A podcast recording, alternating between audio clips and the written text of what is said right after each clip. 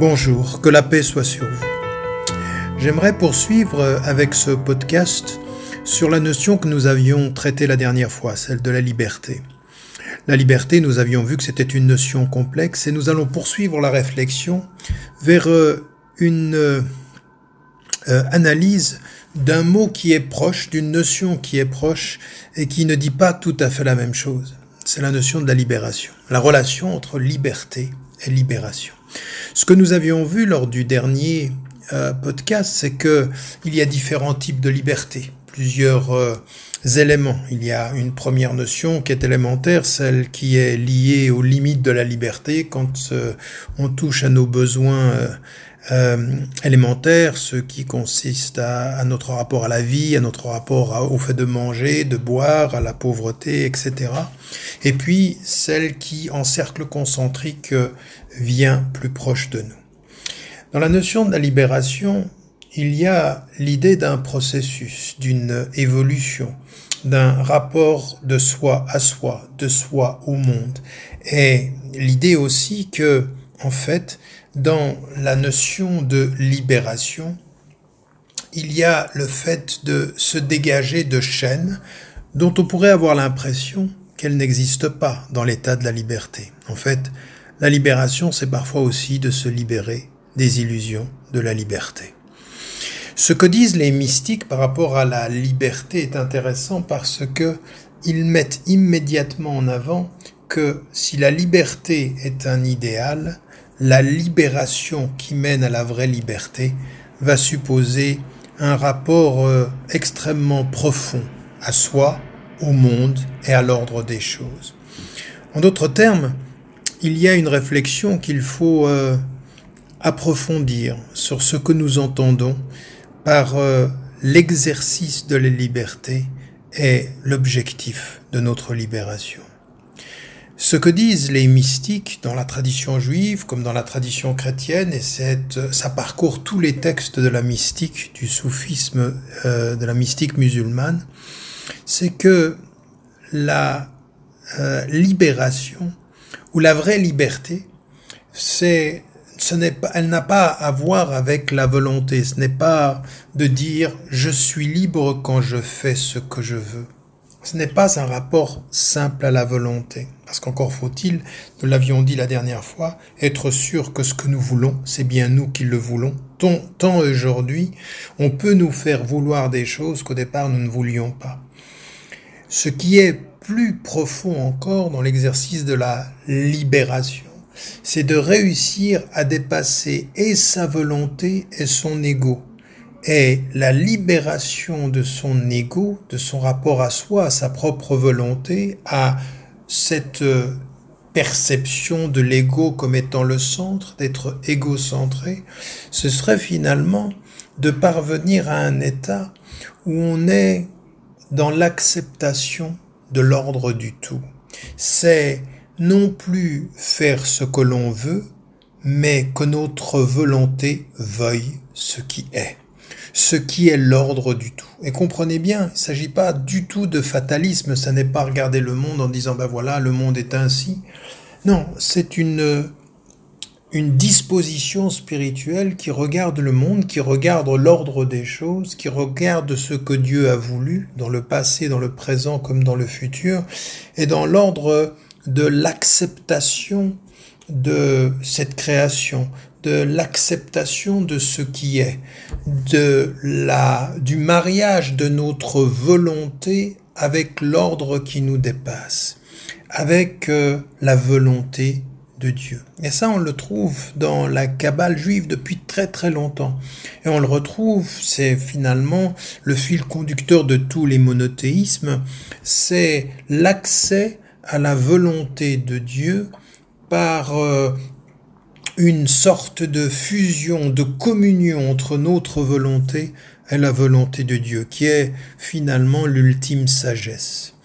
De ne pas être dans l'illusion que ce que je veux est l'expression de ma liberté, mais le mariage de ce que je suis avec ce qu'il veut que je sois, que le Créateur veut que je sois, est une source de liberté plus profonde, en fait de libération de soi vis-à-vis de soi, de soi dans la proximité avec le divin. Et c'est une autre disposition intellectuelle finalement qui va, de ce point de vue-là, être nourrie dans l'expérience spirituelle. D'abord, il y a cette idée de l'acceptation. C'est l'acceptation qu'il y a d'ailleurs euh, dans la notion d'islam, parce que dans l'islam on, dit soumission, il faut aller beaucoup plus loin que cette notion qui donne l'impression que l'on entre dans l'acceptation, dans le don de soi à Dieu par la perte de sa volonté. Non, ce n'est pas la perte de sa volonté. Ici, c'est le dépassement de la volonté. C'est finalement de toute la force de sa volonté faire communion, être en communion avec la volonté de celui qui a créé cet ordre. Donc il y a une dimension d'acceptation, une dimension qui n'est jamais du fatalisme, mais qui est de la lucidité. Accepter ce qui est, non pas pour s'y perdre, mais pour y trouver sa place. Au contraire, le contraire de s'y perdre. Et puis il y a dans ce processus quelque chose qui est également lié à la libération. Donc le premier état est l'acceptation, le deuxième est la compréhension, comprendre l'ordre, essayer de comprendre le sens des choses, encore une fois avec l'humilité, puisque tout ce qui va habiller le dépassement de soi, cette libération, pas de libération en fait sans humilité. Donc l'acceptation dans l'humilité, la compréhension dans les limites de ce que l'on peut comprendre, et donc c'est le contraire de l'arrogance. Et donc on voit bien que c'est le dépassement du je arrogant dans la fusion d'un je humble dans l'ordre du tout qui trouve sa place. Et puis ensuite, jamais dans cette quête de la libération, il n'y a l'idée de la fatalité. Il y a au contraire la notion de l'action accepter ce qui est dans le bien, résister à ce que l'homme fait dans ce bien qui est et qu'il le pervertit. C'est finalement la corruption sur la terre, la destruction de la terre, puisque il y a de cela dans l'homme. Il y a cette idée que l'homme, lorsqu'il est là où il est, il n'édifie pas. Il est à même de détruire. Donc, acceptation de ce qui est, compréhension de ce qui est, de notre place dans ce qui est, et résistance à ce que l'homme peut faire, à ce que la destruction peut euh, et la corruption peuvent produire.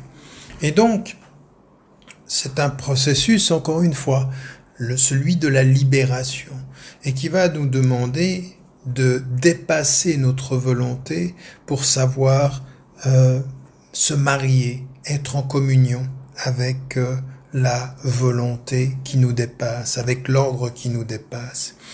Et c'est finalement un équilibre qu'il faut trouver entre ce que je veux et ce qu'il veut, ce qui est et ce que je suis, ce que je deviens et ce que je dois être, je dois être, pardon, dans cet univers qui m'entoure.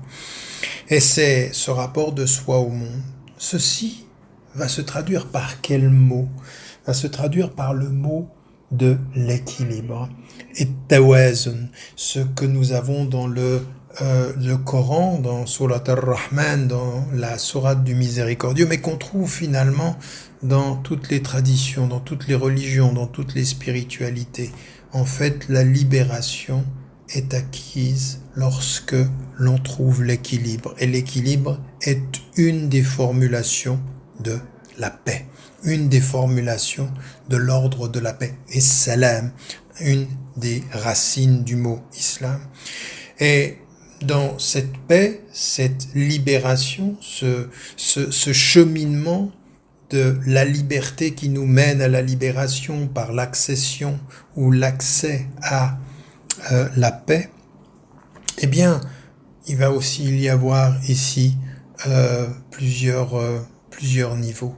Le premier niveau, c'est de comprendre qu'il ne faut pas, avec arrogance, penser sa liberté par sa volonté, mais il faut avec humilité penser sa libération au-delà de sa volonté, dans l'équilibre, dans l'équilibre de tous les éléments qui nous constituent. C'est d'abord essentiellement et fondamentalement, euh, avec l'ordre de la création, un équilibre entre le monde et moi le monde qui m'entoure et moi, mon environnement, c'est-à-dire un équilibre dans l'espace. Un équilibre dans l'espace puisque il faut de ce point de vue-là que il euh, trouver son cheminement, trouver sa place dans cet espace-là et devenir dans l'environnement, au cœur de cet environnement, euh, dans la création, eh bien devenir un élément qui dont la présence va être une valeur ajoutée, une valeur de bien. Donc c'est ce rapport aussi avec la nature. On voit bien qu'essentiellement, c'est une résistance à la modernité qui voudrait user de l'environnement ou se l'approprier ou le dominer, mais ici il faut trouver sa place, faire corps, c'est-à-dire sa libération, c'est se libérer de la tentation de la domination pour euh, être en liberté dans la réalité de l'équilibre avec la nature. C'est aussi dans le temps, eh bien, être dans l'acceptation de ce temps, l'acceptation et la compréhension de ce temps, trouver sa place dans ce temps, être dans un rapport euh, de compréhension même de son propre vieillissement, de ce propre temps qui passe qui passe sur notre corps, qui passe sur notre esprit, qui passe sur notre intelligence et notre mémoire. Et donc là aussi, il y a une libération de la peur de vieillir pour être dans l'équilibre, dans la paix de celui qui avec sagesse se rapproche de sa mort. C'est aussi dans cette quête de l'équilibre, dans cette quête de la paix, eh bien, un rapport de soi à soi. Donc là, on l'a avec l'espace, on l'a avec le temps, puis ensuite on revient à soi. Donc il y a toujours et systématiquement dans la liberté, dans la libération, dans la quête de cette paix, ces cercles concentriques qui nous donnent l'impression qu'on part de l'extérieur et qu'on vient vers l'intériorité. Et ici, eh bien, ce que l'on trouve également dans toutes les spiritualités, il ne peut y avoir de paix intime que dans la maîtrise de l'ego. L'ego, qui si il est le centre de ma conscience, ne doit pas devenir le centre de mes intérêts. Doit être le sens de ma conscience pour que ma conscience le rende cet ego altruiste. C'est-à-dire, on transforme la première attitude, on transforme l'attitude euh, naturelle. C'est la même chose également avec nos besoins, avec notre intelligence, avec nos sentiments. Toujours pouvoir trouver cet équilibre dans la maîtrise que l'on peut en avoir. Pas de, libération sans maîtrise, sans contrôle, non pas dans la culpabilité, mais contrôle dans la maturité, dans l'acceptation, dans la compréhension, dans l'action pour le bien. Et l'action pour le bien passe par euh, ceci. Et tout cela dans la maîtrise de l'ego, dans le dépassement de l'ego, dans l'humilité que l'on a, dans la compréhension de nos besoins, de notre intelligence, eh bien, ça nous amène à une paix intérieure. Cette quête de la paix intérieure. Et là, nous sommes passés de l'état de la liberté à la libération. La libération, finalement, c'est l'accès à cette paix intime, c'est sortir de soi, être libéré de son ego, être libéré de ses instincts, être libéré de son amour de l'argent, du pouvoir. C'est un travail sur soi, c'est un travail euh, de conscience, c'est un travail d'humilité, c'est un travail spirituel.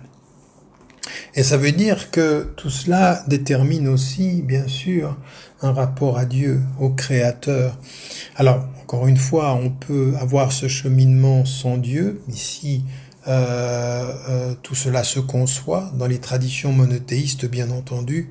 Ce qui va être euh, l'accomplissement de cette paix, l'accomplissement de cet équilibre, c'est une relation à Dieu, à sa présence, à sa parole et à sa voix. Parce qu'il y a trois choses dans la relation à Dieu. Sa présence, il est là partout où nous tournons la face.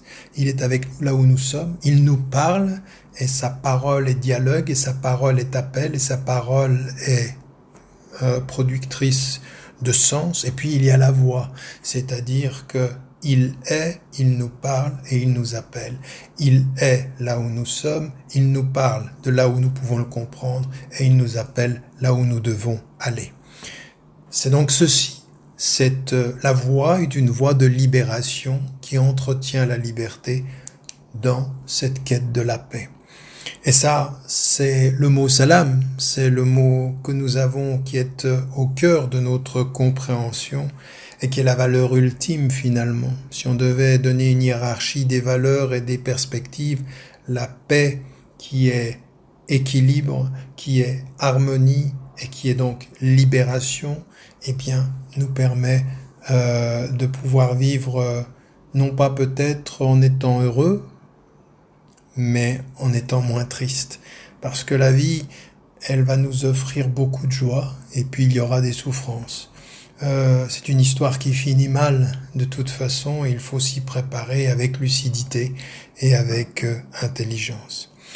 Ça veut dire aussi que dans la valeur ultime de la paix, euh, que l'islam est fondamentalement une conscience du dualisme, c'est-à-dire que il y a un dualisme entre le corps et l'esprit, contrairement à ceux qui sont monistes ou alors qui diraient tout est matériel ou tout est esprit, c'est-à-dire euh, le monisme des matérialistes ou même des neurosciences aujourd'hui ou des, de ceux qui réduisent tout au cerveau, ou le monisme de ceux qui disent tout est dans l'esprit et dans l'idéalisme. Eh bien non, dans notre tradition musulmane. Et là, de toute façon, nous retrouvons les traditions chrétiennes, les traditions juives, et même, en l'occurrence, les traditions anciennes du bouddhisme, du confucianisme et de l'hindouisme.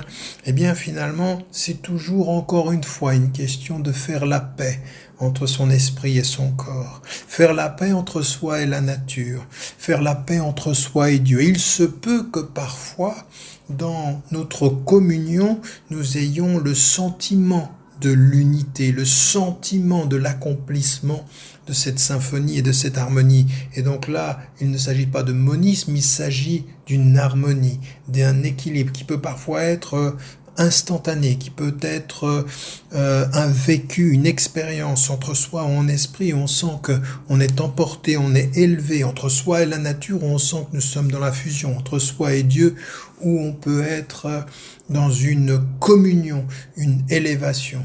Elle peut durer quelques secondes, elle peut durer quelques minutes, elle peut durer le temps d'une prière, elle peut durer le temps d'une expérience. Et puis après, il faut euh, se résoudre à, vivre dans une dualité que nous essayons de faire euh, euh, ou de transformer en espace pacifié, en équilibre. Et dans cet équilibre, il y a notre libération. Et dans cette libération, il y a notre paix. Au-delà de notre volonté, mais sans, mais pas sans notre volonté.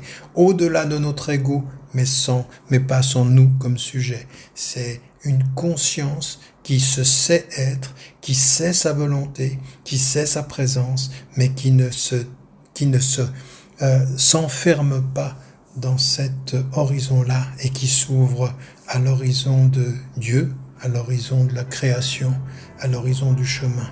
Encore une fois, sa présence, sa parole et sa voix. Voilà euh, une réflexion autour de la notion de liberté et de libération. Euh, nous poursuivrons nos réflexions. Et n'oubliez pas, n'oubliez jamais de dire à ceux que vous aimez, que vous les aimez, la vie est fragile.